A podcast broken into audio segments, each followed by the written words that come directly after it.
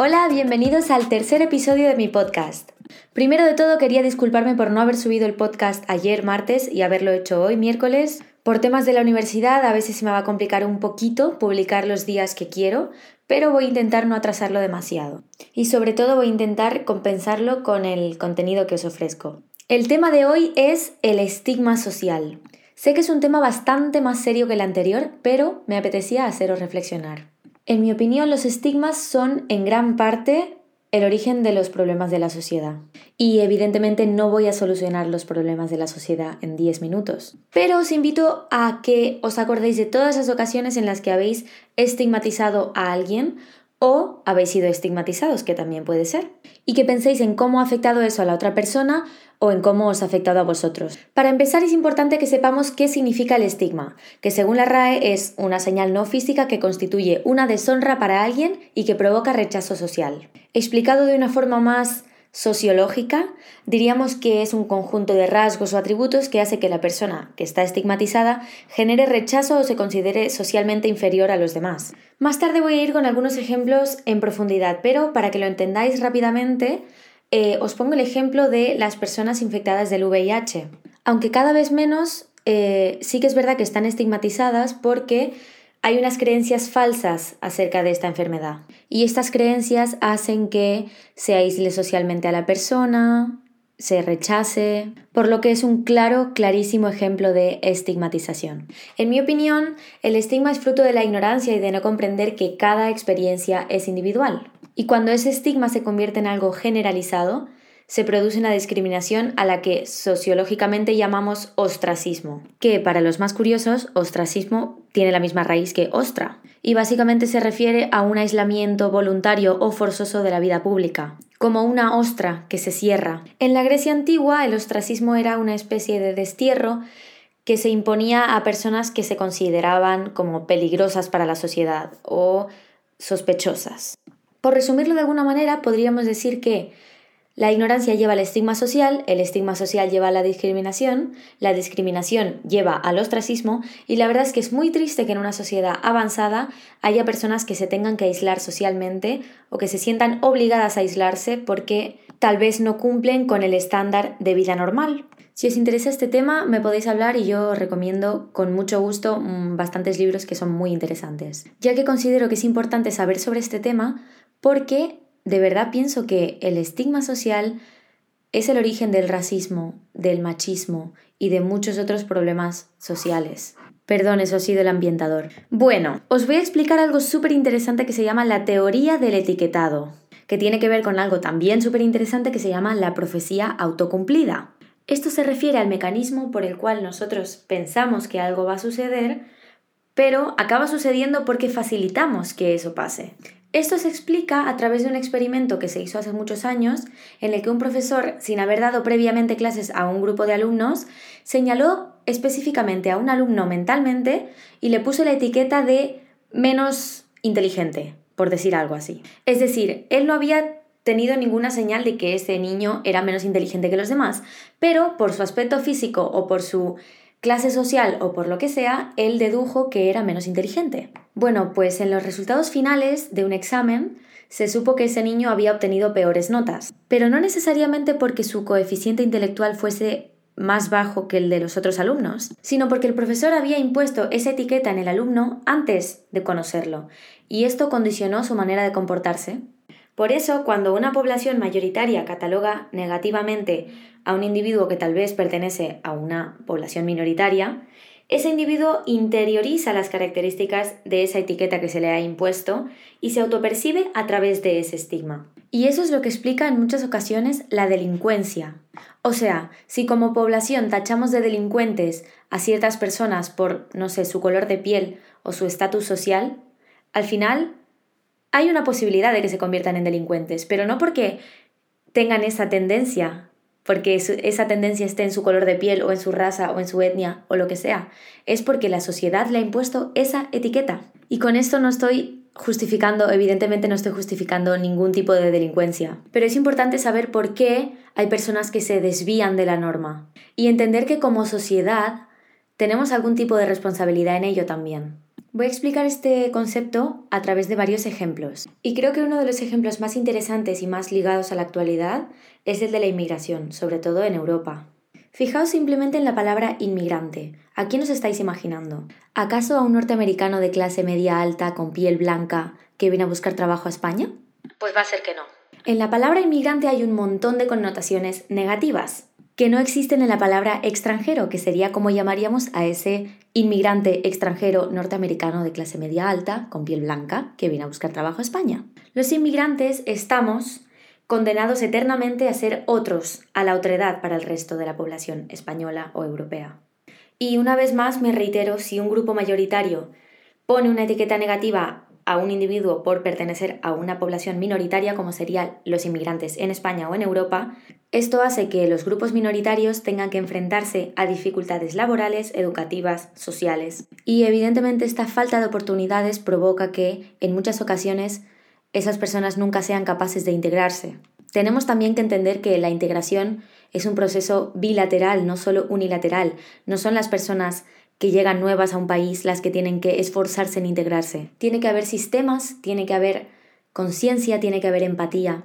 Y esos son poderes que tiene el grupo mayoritario.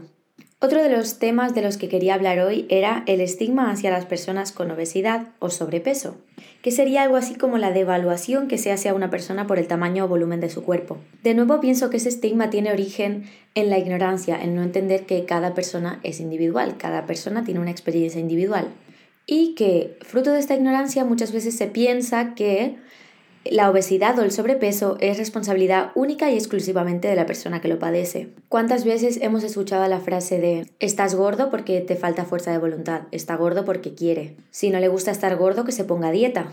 Y detrás de todas estas frases existe el hecho de no saber que existen múltiples factores que hacen que provocan este tipo de enfermedades. Desde factores genéticos, psicológicos, endocrinos, económicos, etc. No todo el mundo crece con la sabiduría de lo que es comer bien y comer mal. No todo el mundo puede permitirse una cesta de la compra saludable. No todo el mundo nace con las mismas condiciones genéticas.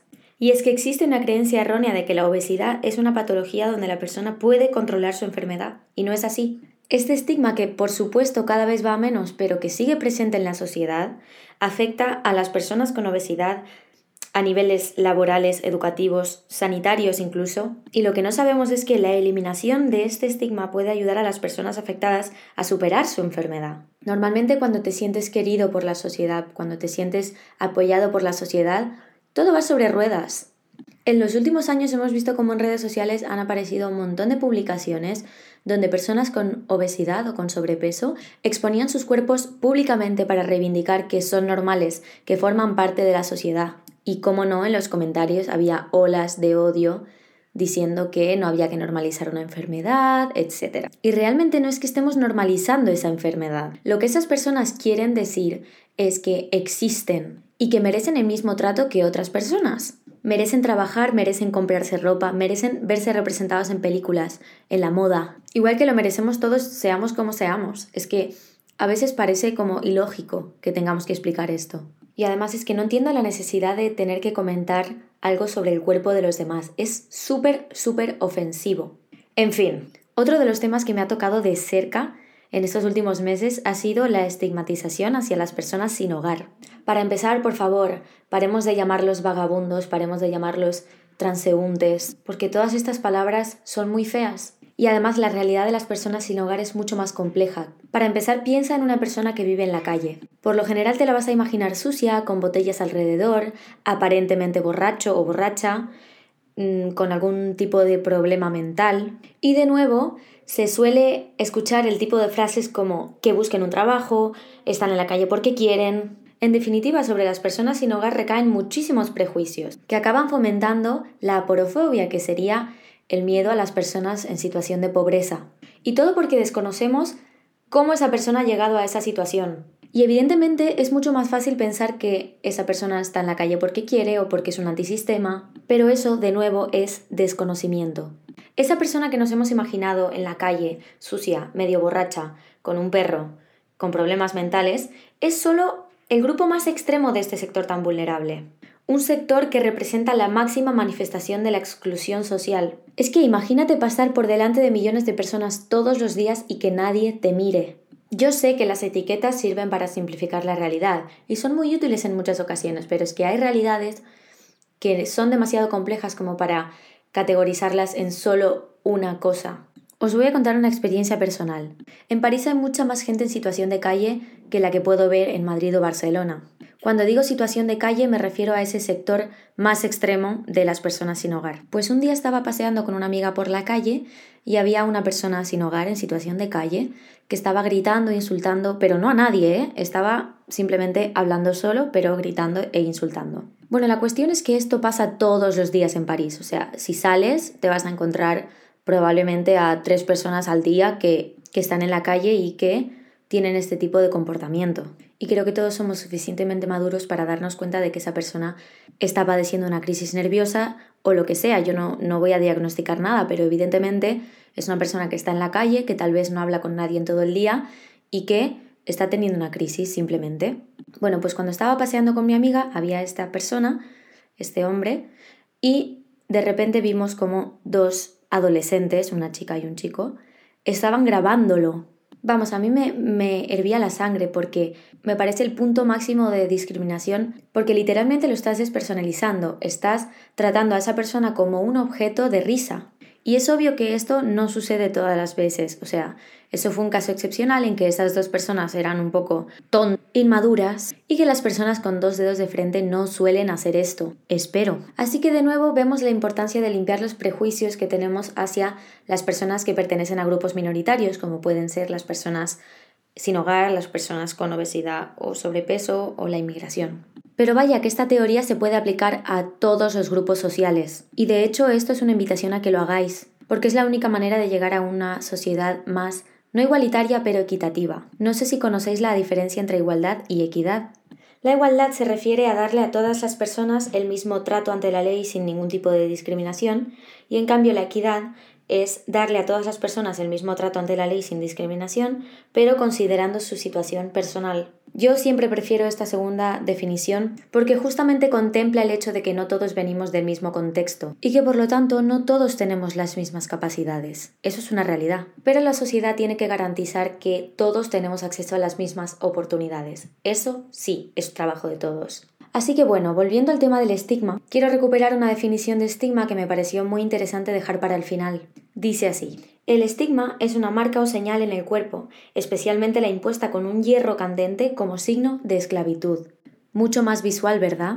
Esto es lo que supone ser estigmatizado, ser prácticamente esclavo del estigma que te ha impuesto la sociedad.